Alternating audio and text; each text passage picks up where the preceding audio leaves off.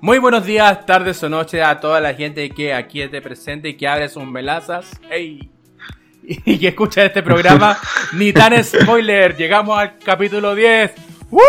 ¡Uh! ¡Bravo! ¡Bravo! De ahí le vamos a poner algunos e- efectos. Tengo un efecto. Sí, la ola. Ah, bueno, la ola no se puede. Estamos, estamos en escucha solamente, pero sí, un efecto ahí potente para Ahí le, pu- la ovación. le- ahí le puse un efecto de aplausos. Eh, bueno, mi nombre es David y estamos iniciando este nuevo capítulo acompañándome como todos los, toda la semana con Rodrigo. ¿Cómo estamos? Eh, Súper bien, amigo. Eh, día mm, domingo grabando, como la, la semana pasada. Vengo de, llegando de, de la feria. Hoy tuve que hacer fila para sacar plata porque en la feria hay que llevar efectivo.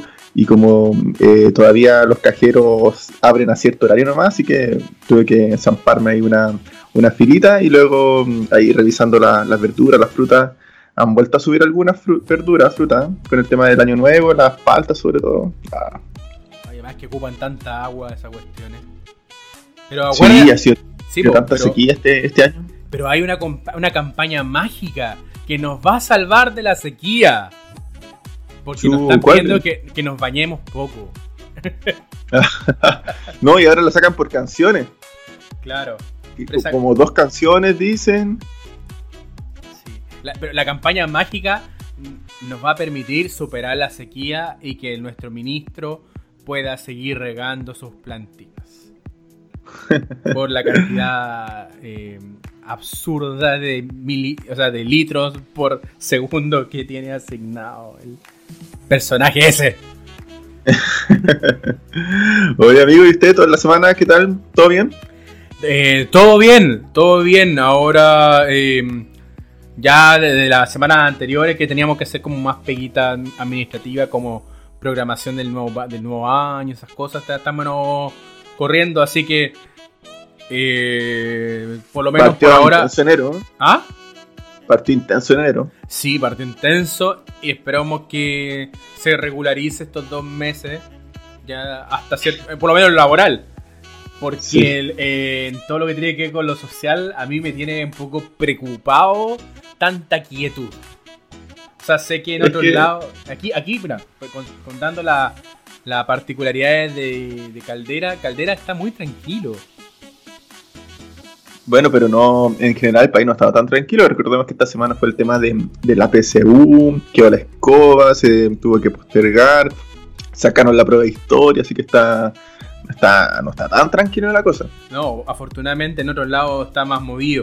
De hecho, eh, mm, con todo esto de la PSU y la. Bueno, cuando, cuando empezaron la, la posibilidad de que se suspendiese esta cuestión completamente, eh, la Universidad de Conce me parece que había anunciado que va a tener eh, plazas asignadas para gente que no haya rendido PSU, lo cual invalida inmediatamente la prueba y como que fortalece un poco la crítica al sistema de ingreso universitario.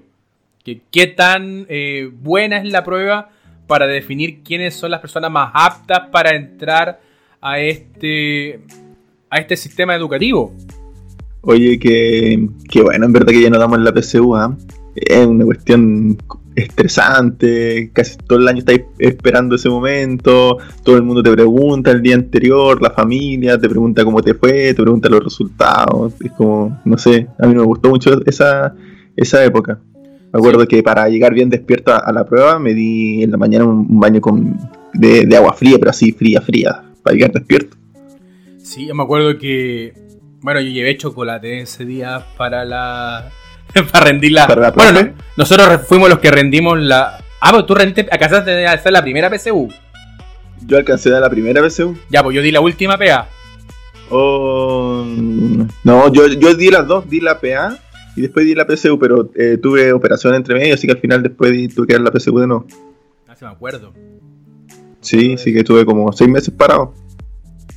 Sí, pues y claro, pues el proceso es súper estresante. Como que te jugáis todo en una sola instancia. Y en realidad es como. En realidad lo importante de la educación es el proceso, el proceso educativo y lo que vayas aprendiendo para poder eh, desempeñarte después en la carrera, sea universitaria, técnica o algún oficio en el cual te queráis desempeñar más a futuro. Pero al final esta cuestión de la prueba mide netamente entrenamiento. Te entrenáis para rendir una prueba, por algo muchos necesitan hacer preuniversitario.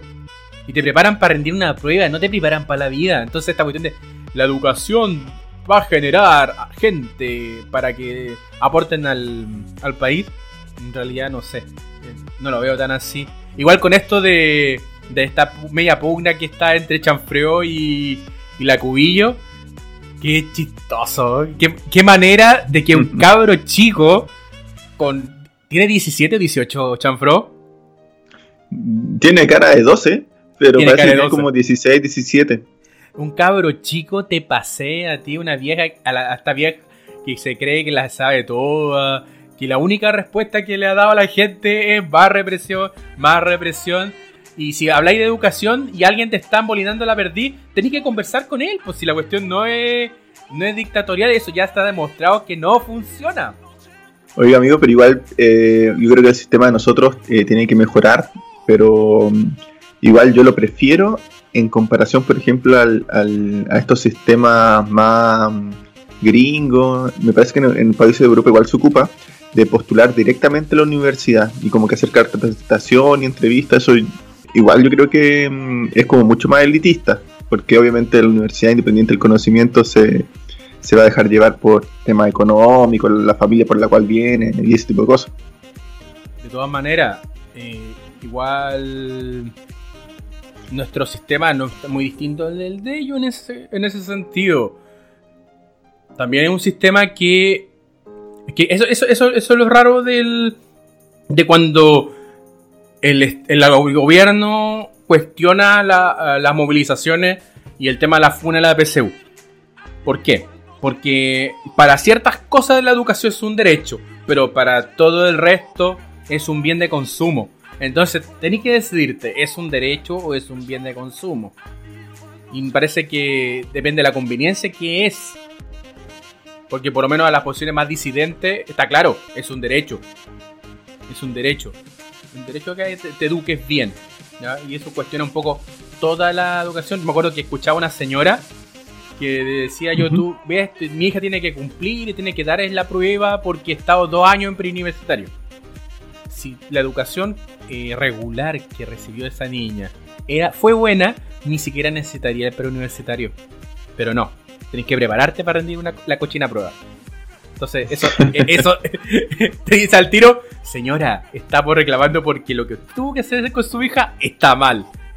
Lo que usted tuvo que hacer con su hija, con su hija no debería pasar no sé si te acordáis cuando estábamos en el colegio, en la época del Pato Cariola. Pato Cariola era el rector del colegio donde estudiamos nosotros.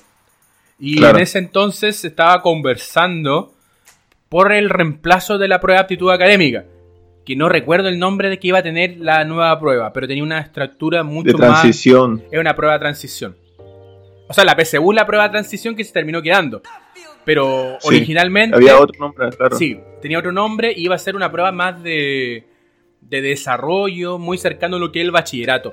Y al final eso no prosperó y cuando llegaron al tiempo límite de que necesitamos una nueva prueba porque la PEA ya no va, se tiró la, la, PSU, que iba a ser una prueba de selección transitoria.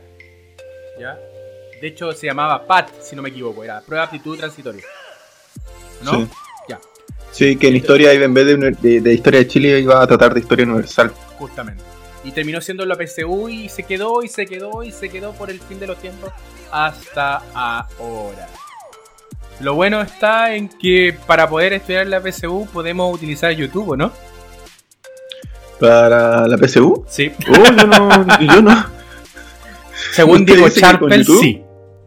Bueno, creo que tengo, entendido que para la PSU de ahora uno no puede ingresar con celulares, ninguna de esas cosas. Si quiere ver la hora tiene que ser con estos relojes eh, clásicos. Pero todo eso para pa afuera. Para afuera. Oye, ¿y qué me decía esta, esta... Bueno, no va a prosperar, pero estaban pidiendo que las PSU que no se rindieron se rindieran en locales en regimiento. Ah, sí caché, sí caché. Eh, bueno, harta gente se quejó porque dice que es un retroceso. eh, no sé, está rarísima la cosa. Igual mm, está raro en varios sentidos porque, bueno, con lo que se viene ahora, nueva constitución, se, eh, en muchos cabildos se proponía que las universidades fueran eh, como los controllers de, estos procesos, que llevaran como que auditaran y que asesoraran eh, a la gente, pero bueno, con este tema de la, de, la PSU también un golpe que, que va directamente para ello, entonces eh, todo se está enredando, complicando, esperemos que llegue a buen puerto. Pero- Oiga amigo, Dígame. y vio, bueno, hoy día vamos a comentar una, una peliculaza, eh, pero aparte vio algo más en la semana, En realidad he estado buscando documentales. ¿Por qué?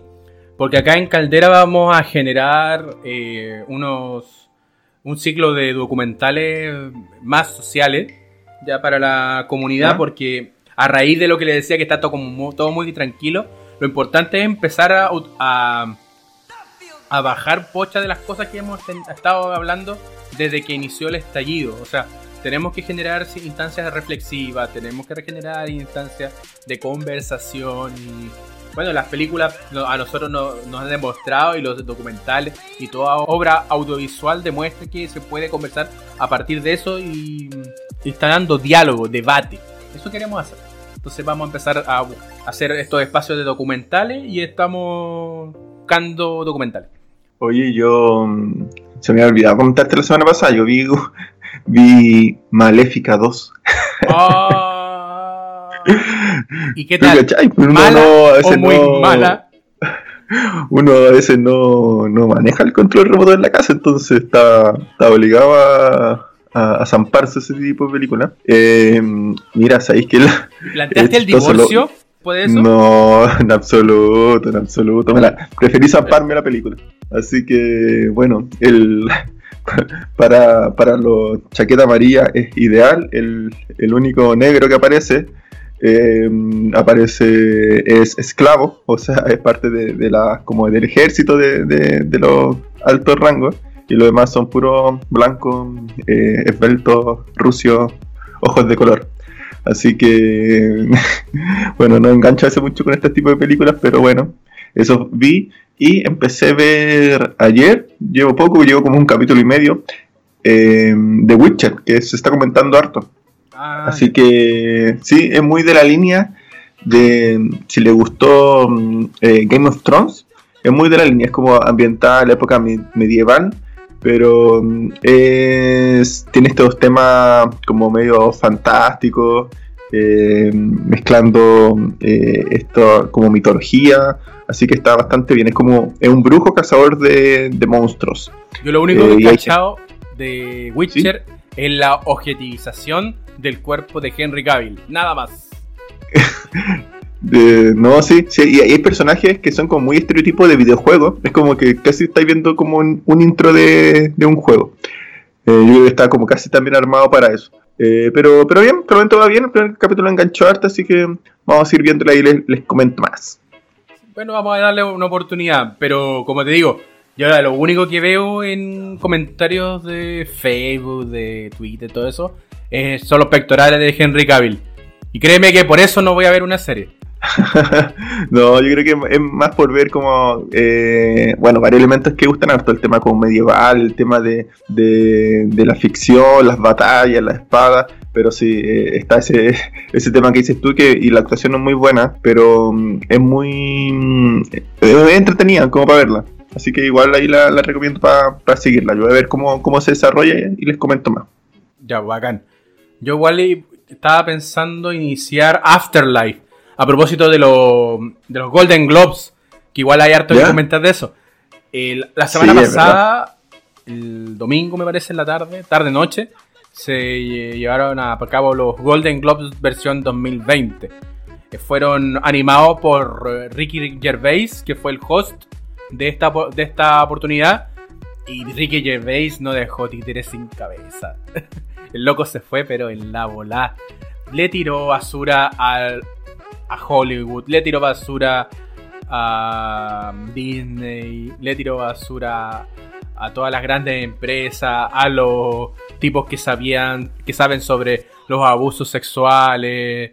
No, se fue en la volada ahí Ricky Gervais.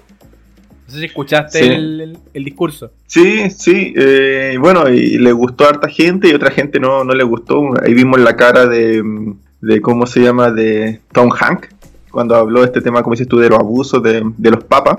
Le puso, justo lo enfocaron y puso una cara así como que, así como que está hablando este tipo. Sí. Pero bueno, son reacciones que, que, que refieren nuestra pluralidad. Cuando tiró el chiste de la... Este año ha sido muy bueno para las producciones sobre pedófilos.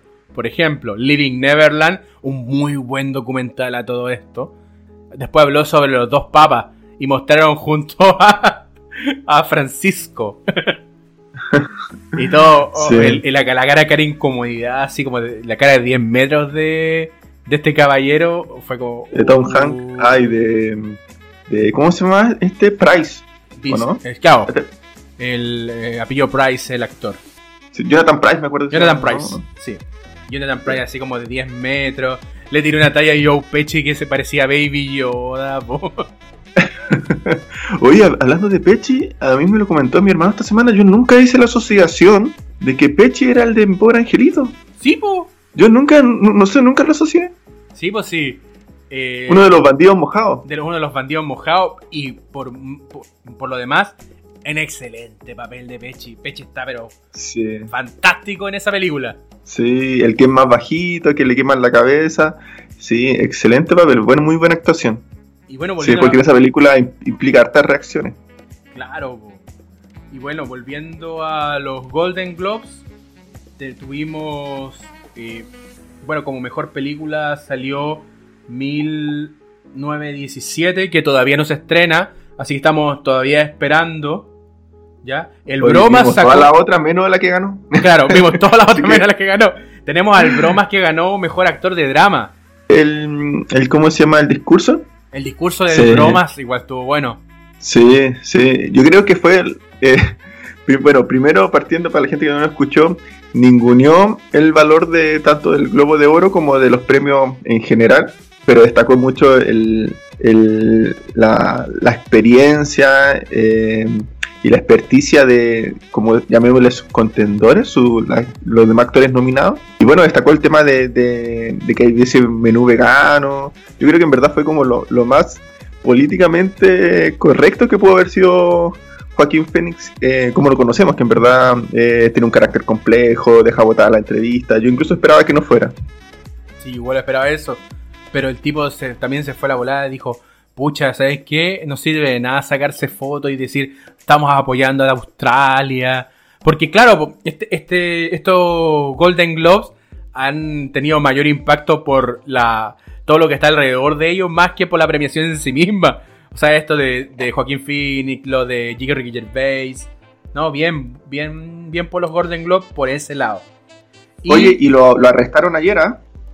Ah, ¿a Sí, pues Joaquín para andar protestando. Sí, en esta, estas protestas que arma todos los viernes la Jane Fonda. Ahí se fue a protestar y bueno, lo arrestaron por, por el tema de el tema vegano y cambio climático.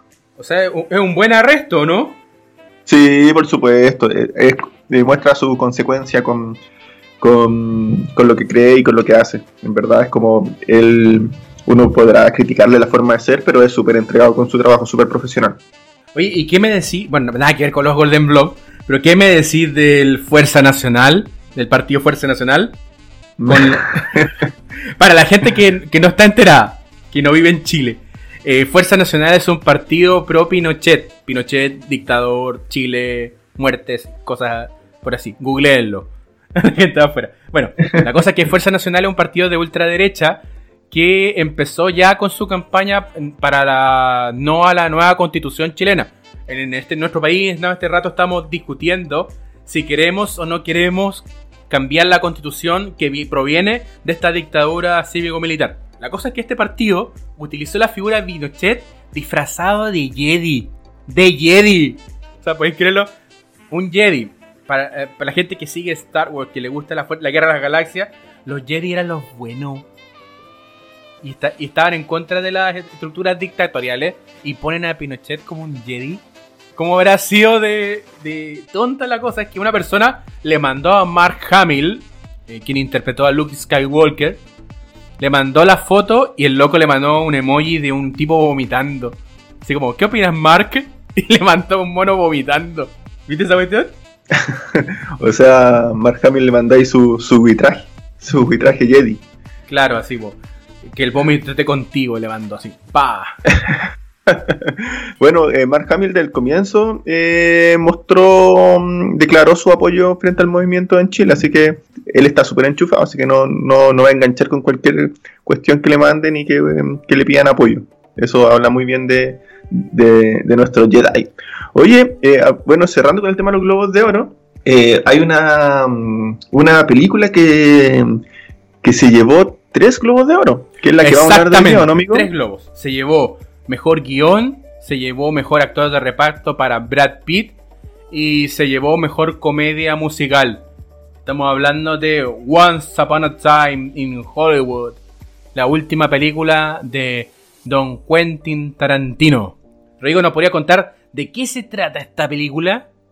Once Upon a Time in Hollywood, eras una vez en Hollywood. Hoy es, una película que si bien la han categorizado como de, del área de, no sé, de la comedia. Es verdad una película como Parásito, que también la convertamos, esta película coreana, como bien del estilo fusión.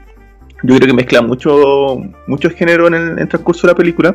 Y básicamente se, se refiere a eh, Hollywood, a, eh, ambientado en la época de... ¿Como de qué año, amigo? Como lo... no sé. Finales de los 60, así como el 69. Finales de los 60.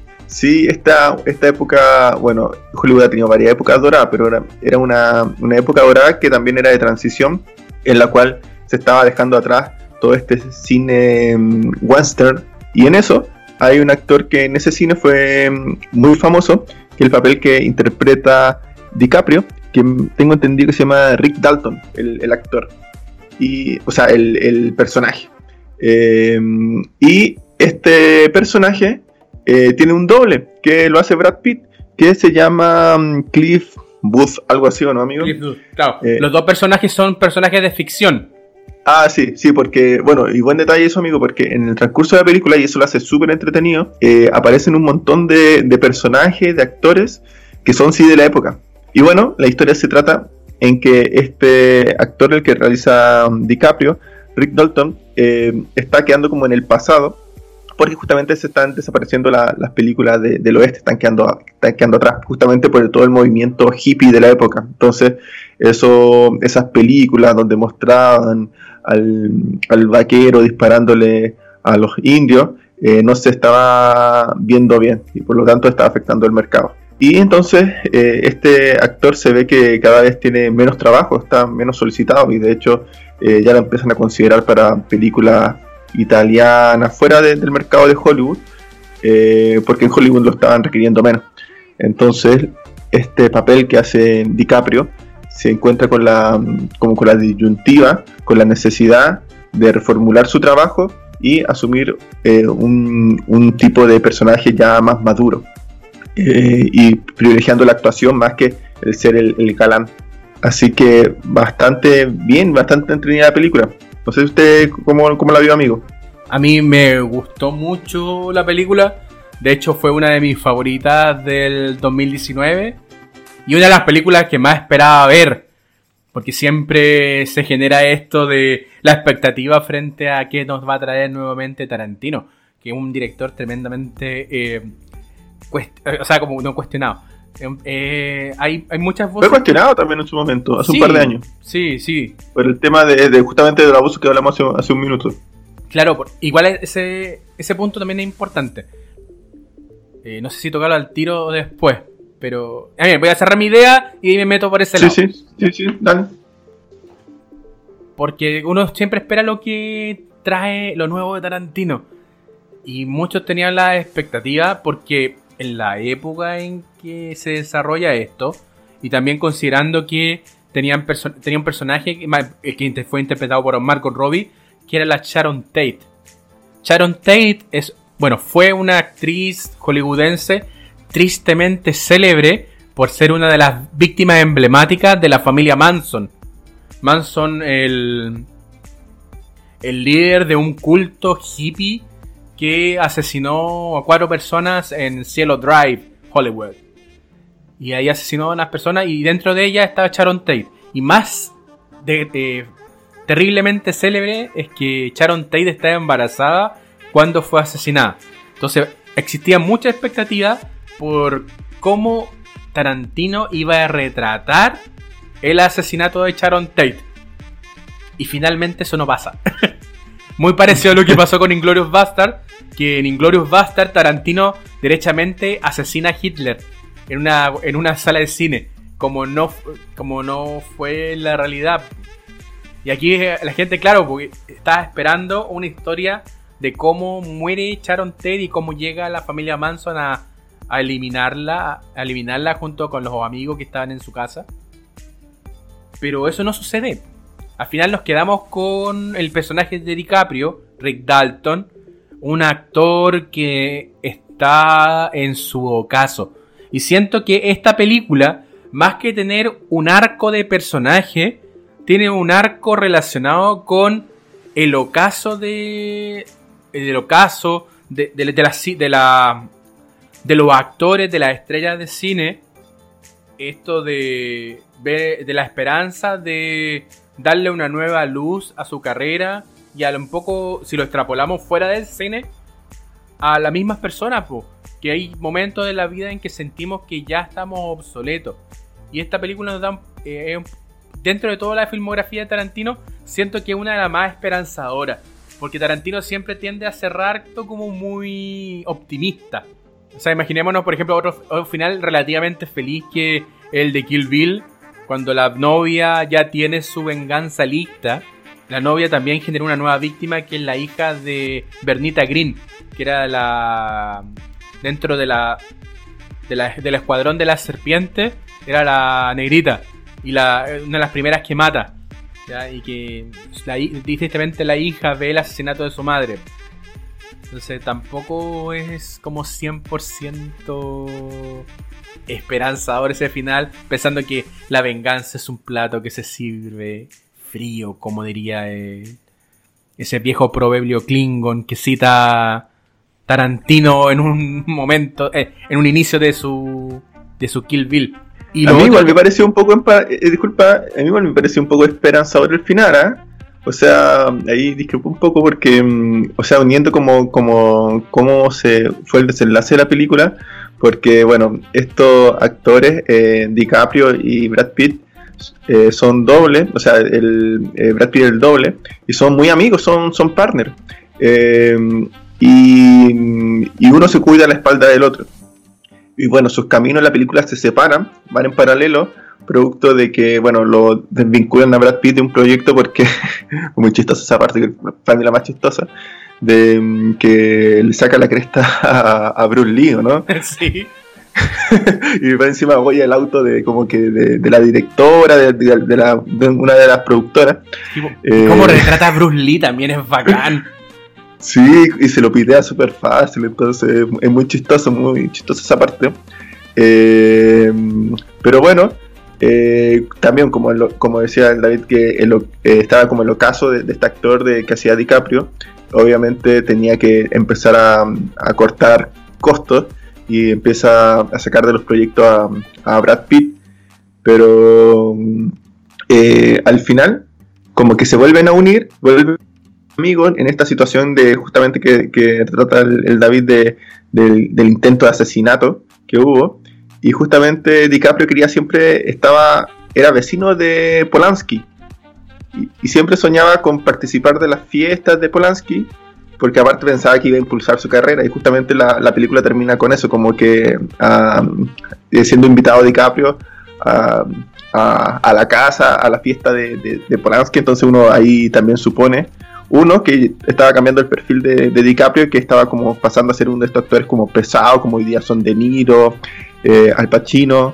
Eh, y segundo, que siga impulsando nuevamente su carrera. Así que eh, a mí me parece igual esperanzador. Sí, a mí igual. Lo que pasa es que a lo mejor no, me, me, me parece bien. Que siento que el cine Tarantino tiende a ser poco esperanzador. A diferencia de esta película. Ah, sí, en general sí. pero sí sirve la venganza.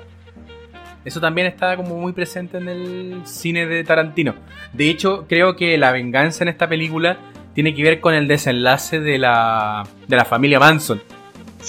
Sí, oye, muy chistoso. Es que no sé si contarlo porque estamos haciendo spoiler. Igual salió ya como en octubre, me parece, la, película. Esta película ya, eh, ya démosle con spoiler nomás porque lleva mucho rato disponible.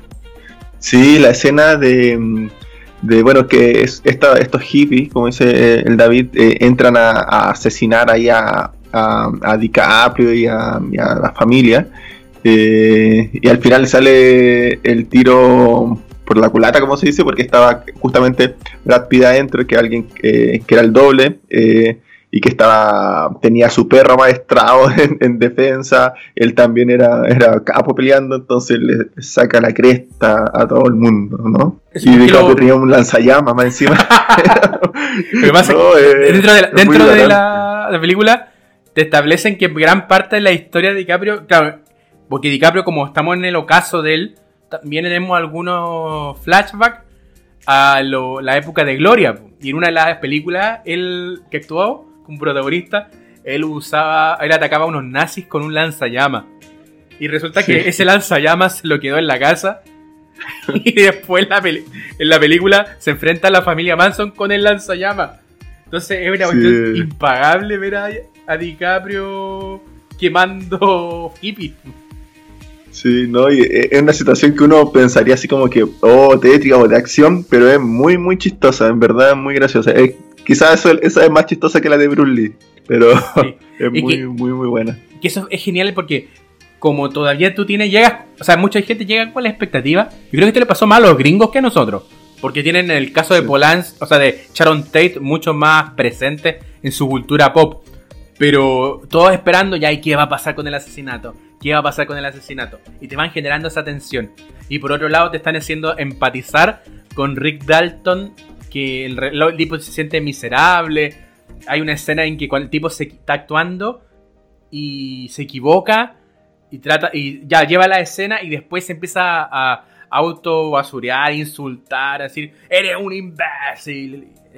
Mm, contra el espejo. Sí, se insulta mucho. Y después se contacta con esa rabia y esa rabia la transforma en una actuación y solamente o sea, se, la valora mucho. Y dicen, hoy la actuación buena. Pero a él, ¿qué le remueve? Que una niñita que está iniciando el mundo de la actuación le diga, es la mejor actuación que he visto en mi vida.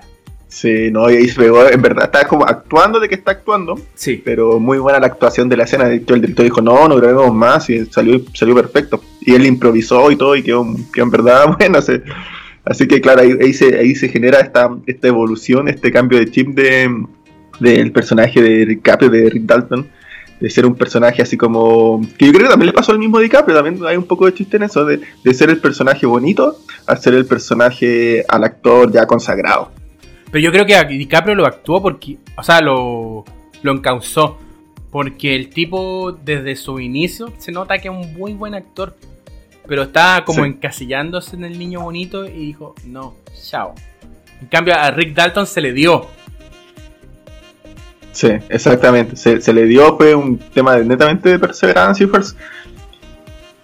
Claro. Y a él también le costó porque, eh, bueno, él venía, y el tema cultural, él venía justamente con el tema de Webster y venía también con el tema de, de los estereotipos, de un poco de racismo. Entonces también tuvo que, entender que, que, tenía que comerse eso, esos cambios de estereotipos.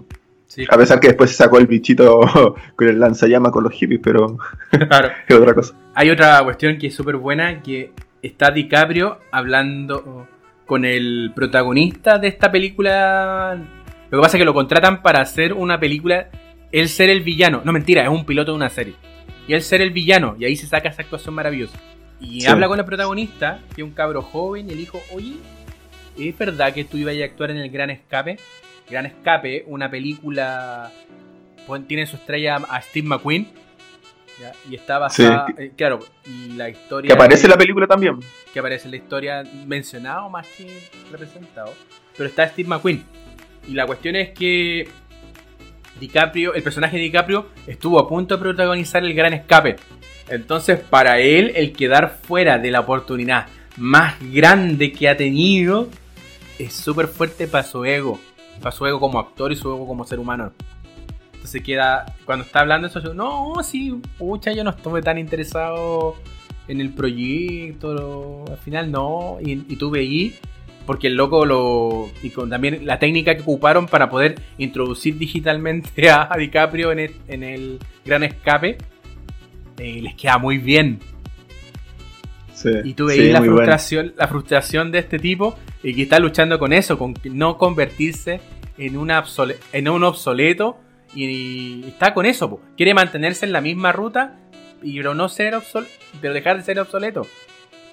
Entonces, eh, ahí por ahí está bien, po. y te marca también la contra, o sea, por otro lado, lo que ocurre con el personaje de Brad Pitt, que el personaje de Brad Pitt representa otro arquetipo. El tipo es tremendamente metódico. Desde la primera y desde la primera escena te dice que el loco está en este mundo de estrellas, pero él es mucho más humilde y en realidad no está tan interesado en esto. Solamente es, un, es como una pega para él.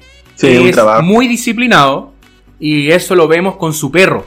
El tipo metódicamente llega, llega a su casa, que vive en un remolque, en el otro extremo de Hollywood, porque él tiene que manejar desde la casa de Rick Dalton hasta su, hasta su, hasta su remolque, ¿ya? Muy apartado, empieza a prepararse su comida y le prepara la comida al perro. Y no deja que el perro coma hasta que él termine de preparar su propia comida. Y tiene un but- Que es un Rottweiler. tiene ¿no? un Rottweiler gigante, Un pitbull, musculoso. no. Eh, No sé. No sé Un mucho pitbull, de. parece que. Un pitbull. No sé Sí. mucho de razas de perro. Yo prefiero los Kiltro.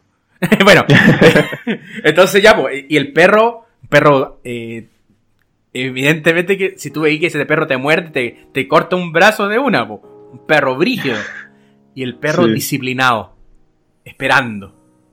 Te dice también que es un personaje de pocos afectos. Porque quiere mucho a su amigo. Ya quiere mucho a DiCaprio.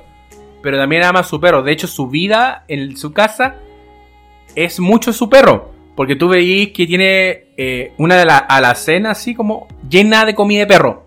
Lo que, lo que cualquier otra persona tendría, no sé, tendría té, chocolate, fideo, arroz, cuestiones que uno tiene en la alacena. No, pues este tipo lo tenía llena de comida de perro. Sí, y de hecho, en la, cuando van los hippies a meterse a la casa, él está adentro con el, con el perro. El perro la da alguna vez y él piensa que es como por la comida, así como que lo, va a hacer callar. Y el perro hace como una mirada nomás hacia la ventana y él cacha el tiro que, que es gente que, que se quiere meter, que hay problema. Entonces hay una conexión, claro. eh, hay como, no sé, como dices tú, como, como casi un espejo entre, entre el perro y, y, y Brad. Sí, pues de hecho hay otra escena que también es brillante.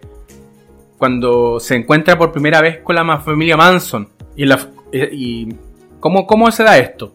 Una de las niñas de la familia Manson, que él ya la había visto varias veces haciendo dedo, ya la encuentra así pues, y la decide llevar. Es una cabra que a todas luces menor de edad, pese a que físicamente no se ve, se ve como de 20, ya, pero Sí. el comportamiento te da a entender que una chica menor de edad que se arrancó de la de su familia, ya y terminó viviendo con el grupo hippies de Charles Manson. Y también te muestran que cuando el tipo lleva a esta cabra, está un poco luchando con sus propios demonios, po.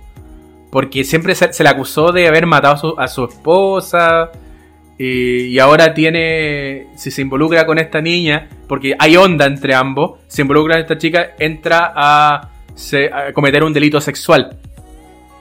Entonces el loco trata de evitar eso hasta que escucha que están viviendo en un rancho donde se filmaban películas.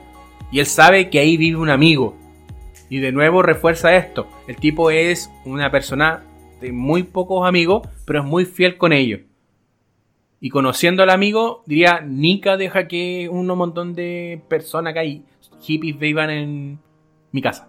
Entonces se va a verificar que el amigo esté bien. El tipo es implacable. Sí. Es implacable. es súper es súper orientado como como a la a a lo que él considera correcto. Porque lo que dices tú, o sea, me refiero a que, y, viendo un poquito el tema del, de, lo que hablamos del abuso, estaba hablando de la época, de, no sé, de los 60, donde lo que hoy día se ve como abuso, antes no era así. Antes, sobre todo la gente que estaba en Hollywood, fuese menor de edad, mayor de edad, lo mismo. Si no, no, no existía esa preocupación, eh, tanto legalmente como socialmente. Entonces él sabe que ella es menor de edad y dice, no, no, no lo voy a hacer. Y claro, como dices tú, eh, había un montón de hippies ahí eh, que se le podrían haber tirado encima y él decide ir a ver cómo está la persona porque en verdad eh, sabe que, es lo, que es lo correcto, porque no quiere que, se estén aprovechando de él, a pesar que no tienen contacto hace mucho tiempo. Sí, pues. ahí vemos también un, a Dakota Fanning. Ah, sí. No, hay un montón de actores buenos que aparecen. Sí, porque como es constante en las películas de Tarantino, tiene unos cameos de lujo. El cameo de, de Al Pacino también es muy bueno al inicio. Sí, muy, muy bueno. Porque el personaje de, de, Rick Dalton no quiere asumir que es obsoleto. Que está obsoleto para la industria. Y este personaje le hace entender que sí, tú estás obsoleto, tú estás fuera de moda. Tenéis que buscar algún otro tipo de, de instancia como para poder prosperar le ofrece como la sobra irse a trabajar en Italia. De hecho, la gente que, sabe de cine, muchos dicen que los géneros van a morir a Italia. Por ejemplo, el spaghetti western. Claro, o en México también. Claro, van a morir a... O quizás hacer teleserie a México o algo así. Sí. Que, ahí son, son bacanes, pero claro, pues obviamente eh, sale totalmente el mapa de lo que es Hollywood. Totalmente, totalmente. Eh, tiene, eh, tiene eso, de, de como buscar tu mundo y mirar para atrás. Yo creo que un poco Tarantino está haciendo eso hace rato. Hace rato. Porque Tarantino siempre se propuso hacer 10 películas. Y esta es su penúltima. La próxima no sabemos de qué se va a tratar. Pero esta es la penúltima, pues. después Tarantino quiere dedicarse al teatro. De hecho, ya lo, ya lo ha dicho. Yo terminando mis 10 películas, puta me dedico al teatro. Oye, pero. Pero qué carrera se ha mandado Tarantino, ¿ah? y los actores hoy día se, pelean por aparecer en, sus películas. Eh, él participa o crea el guion, mejor dicho. Eh, no, tremendo, tremendo valor. Porque, a ver, pensemos en cómo, cómo explota Tarantino como autor. Partea con Perros de la Calle. Ya tenemos Perra Calle, Pulp Fiction. Eh, de ahí me parece que es Jackie Brown. No recuerdo. No, no estoy seguro. No, no estoy seguro. Bueno, para no mandarnos carriles mejor. Hablando como de, de qué es lo que presenta Tarantino en sus películas. La gente normalmente dice. Eh, bueno, no, no normalmente. Eh, muchos críticos le achacan que es un copión. Y yo no creo que sea un copión. ¿Por qué? Porque lo que te trata de hacer el, tipo es utilizar el lenguaje cinematográfico para poder contar historias. Eh, tengo entendido que, o sea, pero que Perro de la Calle se parece mucho a otra película, casi lo mismo, pero uno prefiere esta, porque la historia, o sea, la forma de contar y las escenas pueden parecerse a otra, pero la historia es distinta. Tarantino. ¿Ah? yo creo que ese, comparto que, es el valor de Tarantino. O sea, más, más allá del. Incluso del mensaje que quiere entregar, es, es cómo lo cuenta. Es como esas personas que uno se sienta, se toma un copete con ellos, no va para ningún lado, pero cuenta entretenido, ¿o no? Hasta por ahí nomás, porque yo creo que sí cuenta algo. Hace un par de días atrás, por una recomendación que, que leí, o sea, que vi en un canal que se llama Te lo resumo así nomás hacían una, un reclamo contra los críticos que hablan sobre la carta de amor al cine, como frase típica. Y yo creo que las películas de Tarantino no son cartas de amor al cine. Yo estoy de acuerdo con esa posición. Yo creo que Tarantino no hace cartas de amor al cine porque él ama el cine. Eso es Qué romántico. Es evidente. Pero sus películas tratan sobre otras cosas. No tratan sobre el cine. Pensemos en lo que pasa con Chazelle en La La Land. ¿Ya? Chazelle en La La Land, él sí hace una carta de amor al cine, al cine musical, al cine de, musicales con su película. Este, ¿Es correcta? Sí. ¿Está bien hecha? Sí. Pero yo no siento que sea la obra maestra que mucha gente pregona, porque en realidad es un homenaje. Y si tú ves qué trata de contar esta película, en realidad no cuenta nada nuevo, no cuenta no tiene nada, nada como de consistencia en sí, no, no hay mucho con la historia, solamente con el lenguaje ¿El La La Land? La La Land, ¿ya? con Tarantino ah. no pasa eso. Y a ver, pensemos en Kill Bill. En Kill Bill, ¿de qué se trata? Se trata de una venganza. Tarantino ama las, historias de venganza. Y utiliza el lenguaje del spaghetti western y utiliza el, de las, las películas de samurai. Sí, tipo, no sé, como el lenguaje que uno puede ver en Yojimbo, ponte tú. ¿Ya? Y utiliza ese lenguaje para contar cómo a una mujer le quitan todo lo que para ella es preciado. Es una mujer, sí, con muchos matices, que ha hecho mucho daño. Le mataron, o sea, le quitaron a su hija. Le quitaron años de su vida. Abusaron sexualmente de ella. Y ella, después que despierta, clama venganza. Quiere, quiere cambiar la cosa. Y los personajes que, se ven, que, le, que le arruinaron la vida entienden de que la venganza que van a recibir ellos es merecida. Se merecen eso. Entonces, como se merecen eso, eh, están esperando enfrentarse a esta verduga. Pero también aman su vida. Entonces no les van a permitir que sea tan sencillo y que tenga eso que es reconfortante para ella. Prefieren seguir en el daño. Esto que hace Tarantino utiliza ciertas, ciertas cosas del lenguaje cinematográfico, pero las las convierte en otra cosa. En, la, en, en, Once Upon a Time, una de las cosas que hace este tipo es que te pone a Bruce Lee como un imbécil. es muy chistoso. Es muy, es muy chistoso. Pero te pone Bruce Lee en la película Tarantino es un idiota. Es un idiota egocéntrico, divo, que en realidad no tiene cómo fundamentar lo que su talento, pero uno sabe que Tarantino ama a Bruce Lee. Y lo ama, tanto que es capaz de utilizarlo para, para matizar y contar algo. Porque ya, probablemente en el mundo de la, de la acción haya mucha gente que se cree la raja, po. O sea, al día de hoy tenemos La Roca, tenemos a Jason Statham, tenemos a. al pelado este, el. ¿Cómo se llama? Vin Diesel. El que. Vin Diesel que ah, hacen contratos para que yo. A mí no me pueden pegar tanta cantidad de golpes para verme fuerte.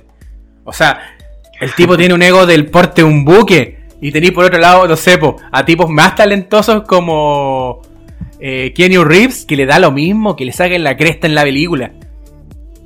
Y que hace una película de acción de mejor calidad porque no está preocupado eh, por quedar como el bacán, sino que porque la historia sea importante. ¿ya? Entonces toma ese personaje y se lo da a Bruce Lee, a un tipo que es tremendamente talentoso. Y entonces queda, queda muy bien de que alguien que es idolatrable sea un estúpido en la película. Que va encima que hay humillado después. Entonces te, hace una. Le da más dimensión a Bruce Lee. No, muy chistoso. Y lo otro. Encima lo muestra que ni siquiera es tan bueno en karate. O sea, sí, una patada y pero más show. Así como que más.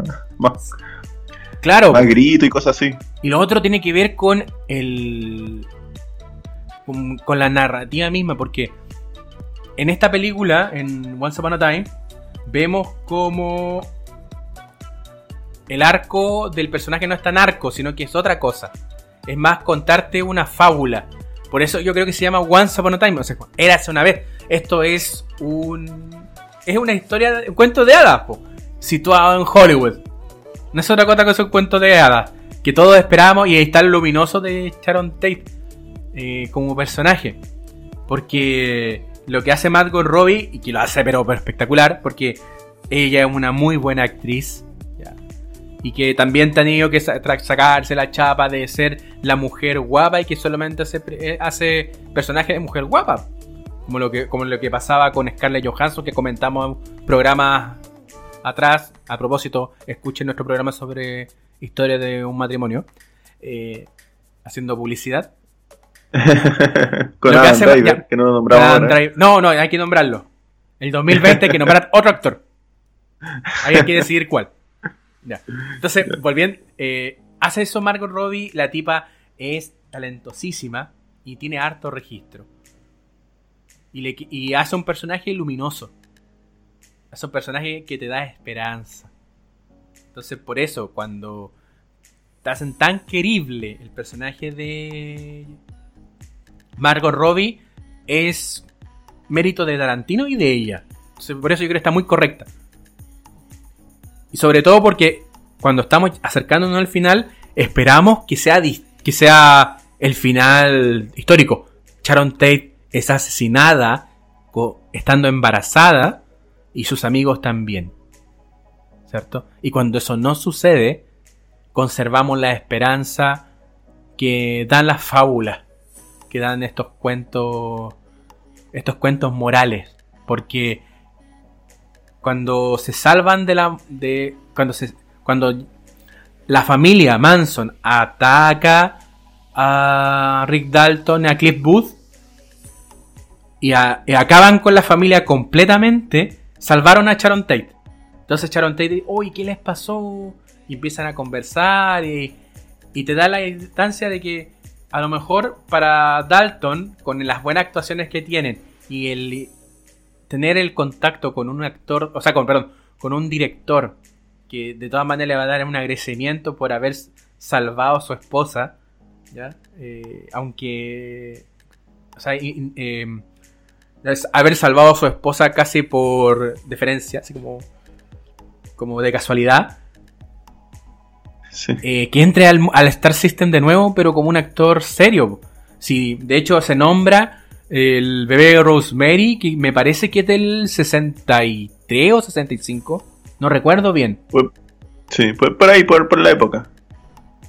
¿cachai? Entonces, y Polanski, una- un director que, bueno, lo podemos cuestionar bastante por la- los escándalos de abuso, ¿ya?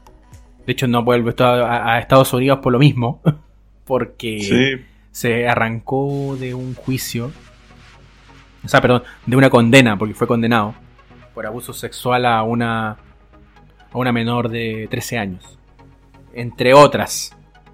Porque después en su historia han aparecido más mujeres que acusan de haber sido abusadas y violadas por Polanski. Y que también es un. eh, creo que Tarantino se hace cargo un poco de esa relación que tiene con el con los abusadores. Hay que recordar que gran parte de, la- de las películas de Tarantino fueron producidas por Harvey Weinstein.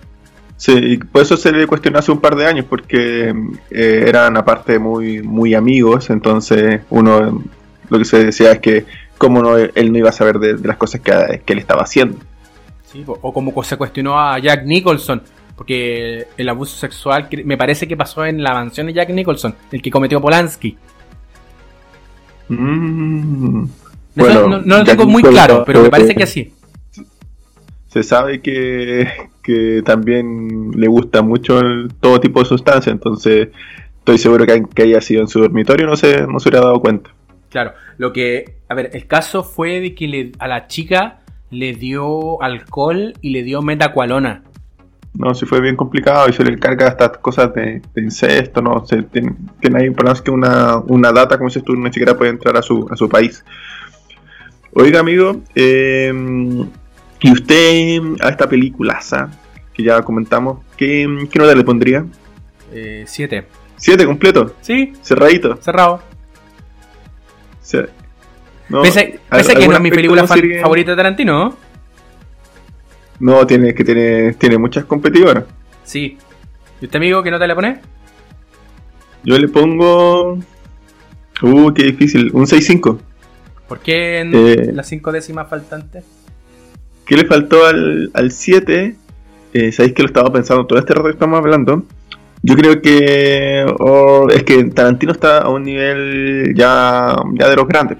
No lo sé, quizás desarrollar un poquito más, más la crítica que, generalmente le pone a, las películas, pero en verdad en general la, disfruté mucho. Como digo, es como un estilo más fusión, así como que tiene, tiene de todo, tiene momentos de suspenso, como por ejemplo cuando Brad Pitt está entrando a, esta casa donde está su amigo con, los hippies.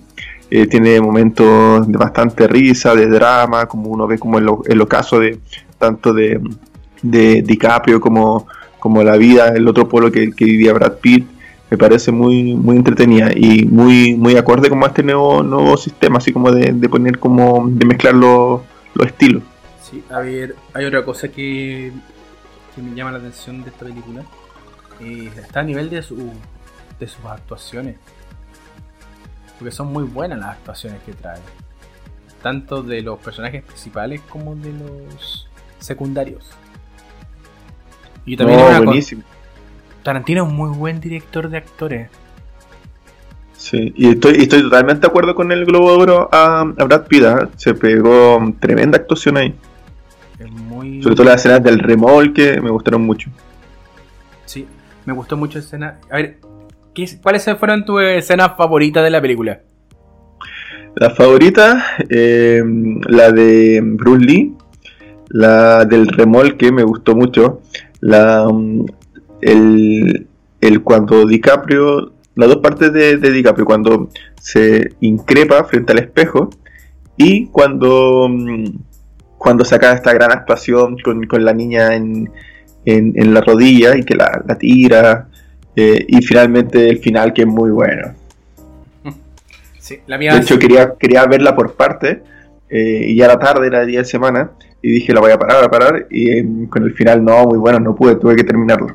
Sí, igual estuve viendo la película. Bueno, la vi. Ya la había visto completa. Pero ahora me dediqué a ver pedacitos. O sea, como por parte. Un poco para refrescar la memoria de la estructura de la película. Y la. Todo lo que es la construcción del. Del cuestionamiento a, sí mismo que tiene Rick Dalton. Hasta que lo refuerzan diciendo. Eh, esta es la mejor actuación que he visto en mi vida es maravilloso. Yo creo que eso, sería mi, mi, mi, escena favorita. No, tiene muy, muy, muy buena escena. dicen eso. De hecho, el... hay una parte que es cuando DiCaprio tiene una conversación con esta niñita que se inicia en el mundo de las actuaciones. Tú la escucháis y es una vieja chica. Mm. Es muy compuesta la niña, es muy natural. yo creo que también es, una, un poco la crítica ahí a, los actores jóvenes, a los, niños, que mm, básicamente igual este tema de, la actuación le, le, quita la juventud y efectivamente representan eh, una edad que no tienen. Y lo segundo es que también se van como formando bien, bien narcisos, que esta niña igual, no sé, es simpática, lo que pero igual es, narcisa y efectivamente no representa la, mentalmente la edad que tiene, se ve mucho más madura. Ah, eso sí, sí, no, no lo había visto de esa línea, pero sí, tienes razón por esa parte. Eh, pasa mucho con los niños, los niños actores que terminan mal, como va a terminar probablemente Eleven. sí, que ya mm, dicen que no sé, tiene menos de 17 años y 6 años, ya tiene botox y cosas así que se ve efectivamente mucho mayor a, la edad que tiene. No sé, no sé qué tan así sea, pero a mí me, me preocupa un poco esos padres que promueven la, mucho el tema de la carrera de Hollywood. Ponte tú lo que pasaba con el Aya Wood, que la mamá prefirió que él se dedicase más a su vida que a la actuación y a no exponerlo tanto a, a temas de abuso como lo que pasó con Michael Jackson, con Macaulay Culkin y con todos esos otros personajes que, que pululan la, Sí, y que, bueno, eso, eso como, se muestra, como se muestra en la película al final, eh, en verdad también el tema de Hollywood depende mucho como del lobby, de, los contactos que te va haciendo. Y, sabemos que el lobby principalmente que tiene Hollywood eh, son las fiestas y son las fiestas, no cualquier fiesta, son fiestas súper distorsionadas con distintos tipos de drogas duras, con distintos tipos de exceso. Entonces, claro, eh, básicamente los actores ya desde pequeños se ven como obligados a pertenecer a ese círculo si es que quieren verdad tener ciertos papeles que yo creo también que un poco el, la crítica final que hace la película. Y esto de. Como, ¿Qué crees que Tarantino va a hacer después? ¿Qué película, como qué tipo de película crees que va a hacer? Porque a mí me encantaría Eh. ver una película 100% terror de Tarantino. Ah, por supuesto. Yo creo que Tarantino está. Esta película también es, como te digo, un, un aviso que está mezclando, mezclando eh, géneros. Y quizá lo, lo positivo de Tarantino es que siempre sorprende. Eh, Uno, uno sabe la línea, sabe como los elementos que le gustan, eh, también sabe algunos actores que le gustan, pero, pero si algo tiene Tar- Tarantino es que siempre está sorprendiendo. Y creo que esta película eh, refleja, refleja eso. Y su fetiche con los pies. Eso no, no lo tengo tan claro, amigo. No, sí, pues sí se, se nota que el loco tiene un, un cuento con, con los pies. Oiga, amigo, eh, hablando de, también de, los premios que hablaba al comienzo, hoy día me parece, bueno, estamos día domingo 12 del 1, seguramente lo van a escuchar después, pero son los premios a la crítica, me parece, como la crítica especializada van a... eh, van también a, dar sus veredictos en cuanto a las distintas categorías, así que igual vamos a estar pendientes para comentarlo la otra semana. Sí, yo creo que vamos a tener que ver eso y esperar que se estrenen algunas películas acá. Sí, si no, bueno, ahí vamos a tener que revisar a nuestro amigo internet que podemos comentarle. Sí. Oiga, oiga, amigo, eh, ¿Sí? pensando en Tarantino, ¿qué, ¿cuál es su película favorita de Tarantino? Uy, tiene muchísimas, pero me voy a quedar con un clásico que es Pulp Fiction. En verdad me creo que creo que eh, lo que hablábamos que sorprende, ahí rompe en verdad bastante la estructura Tarantino. Yo creo que también marca marca un antes y un después. En, el, en, en cine, en, en Tarantino, en muchos sentidos. En actores, como, como se Travolta también, que los personajes que estaba haciendo antes. Me acuerdo en, en, el Flimcast, otro podcast de, de cine, contaban algunas anécdotas. Y una de las anécdotas era de que Tarantino está, amaba, quería puro trabajar con John Travolta. ¿Sí? Porque cuando, cuando lo vio en Blowout, una película de. Ay, se me fue el nombre del director. La cosa es que vio a, a Travolta en Blowout y quería poder trabajar con él. Y cuando logró entrevistarse para poder incorporarlo a, a, la a su película, le hizo filmar un póster que él tenía de Blowout, porque había amado esa película. Me acordé, Brian de, Brian de Palma. Con Brian de Palma. Bueno, y en una época donde Travolta estaba medio, bueno, era gran, est- eh, no, no aceptaba cualquier papel, de hecho, bueno, ahí lo vimos en los Globos de Oro, Tom Hanks eh, armó su carrera asumiendo los papeles que no aceptó Travolta, entre esos, por ejemplo, Forrest Gump. Forrest Gump. Y Forrest Gump es, la mansa película.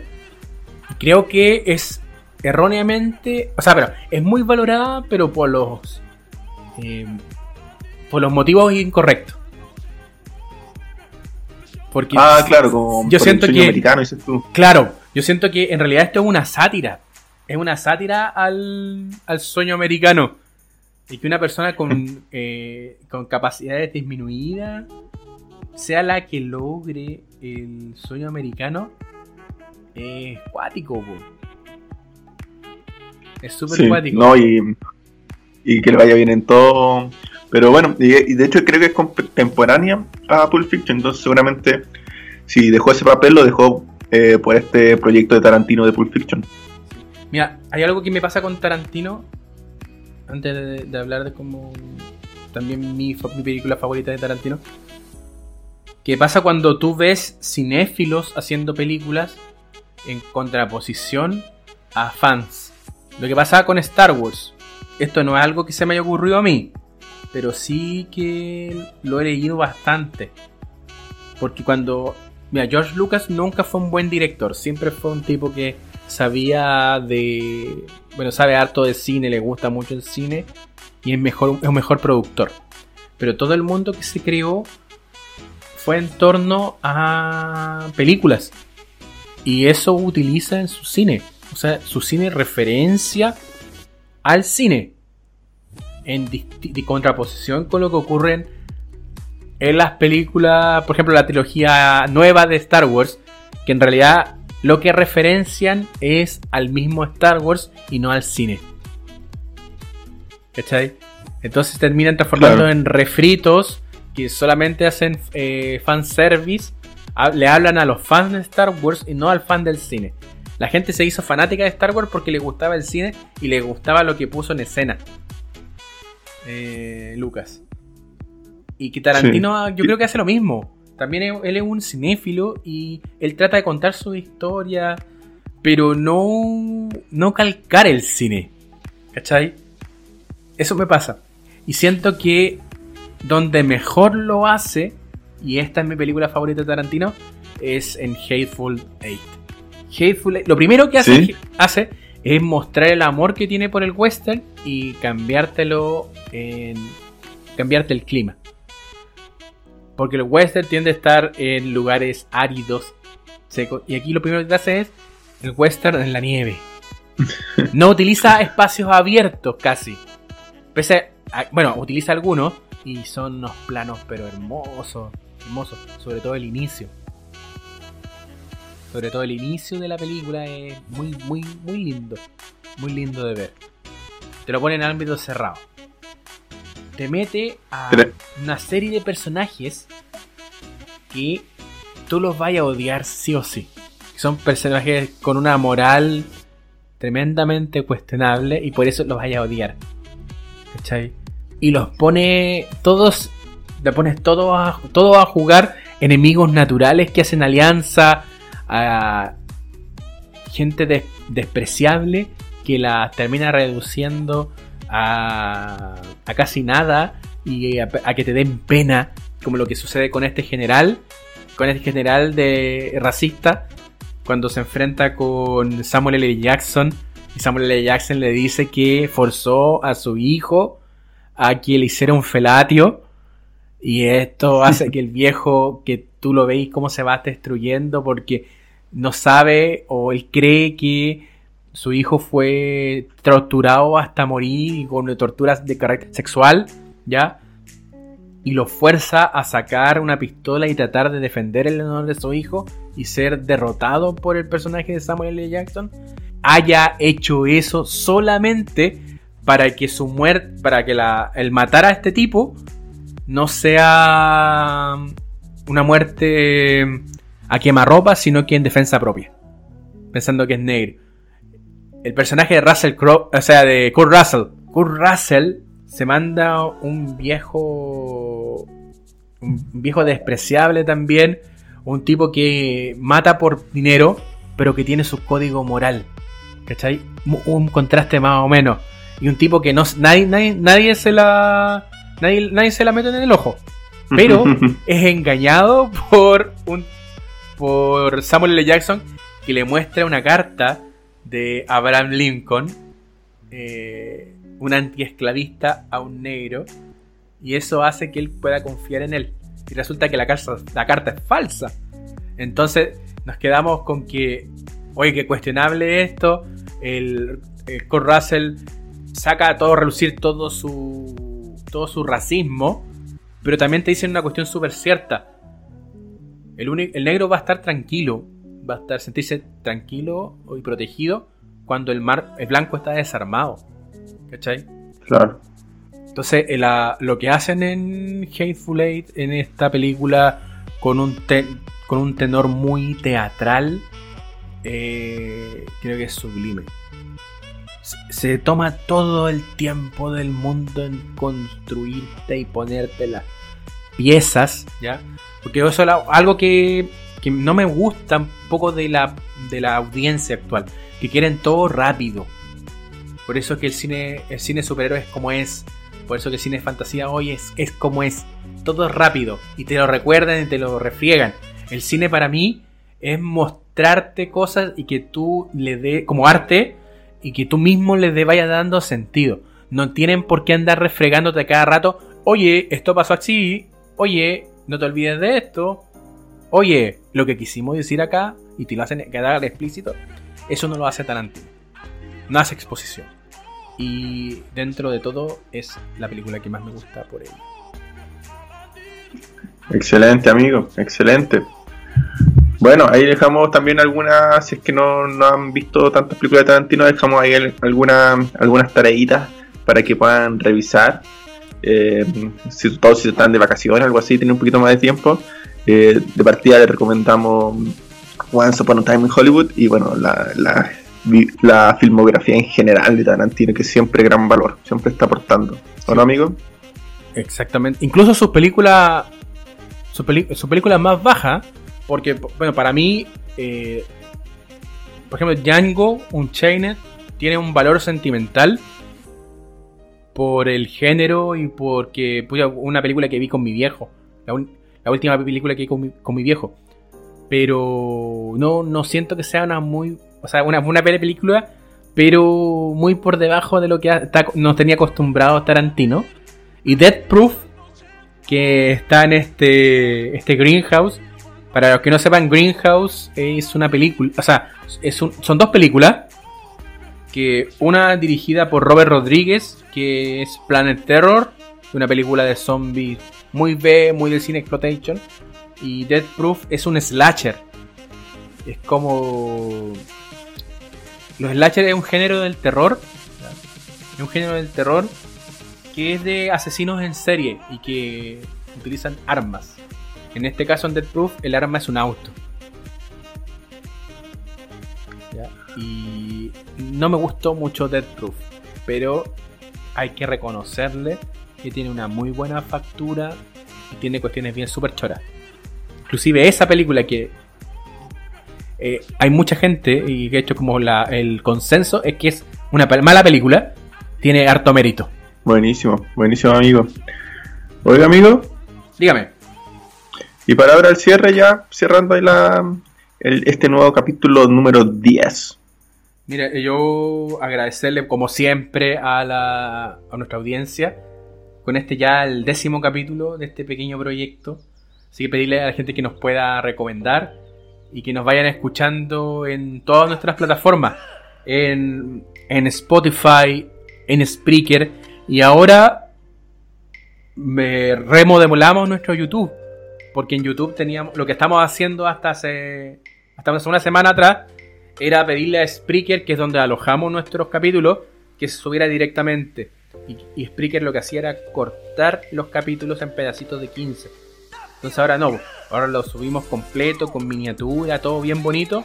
Inclusive pensando en la gente que prefiere YouTube o como Diego Charper, que probablemente no escuche el podcast, sino que lo imprima. Lo imprima para... voy a imprimirlo.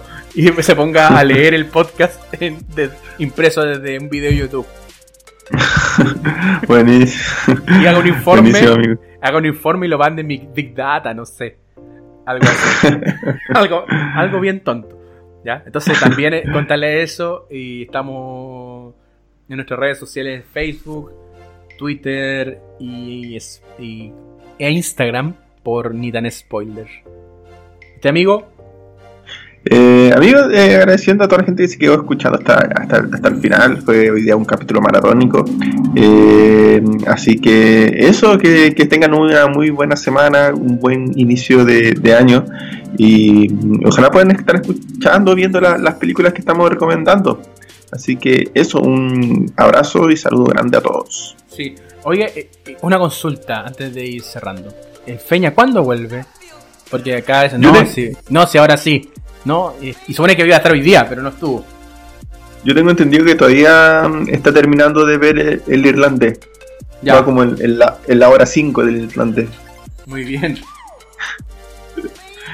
Así que eso, esperemos que ojalá esté en el próximo. Tengo entendido que tiene, tiene, tiene defensa, su última defensa de, de, tesis el, este, este lunes, así que esperemos mañana, así que esperemos que, que, le vaya bien. Esperemos que le vaya bien, así que este fue el capítulo 10 de Nita Spoiler.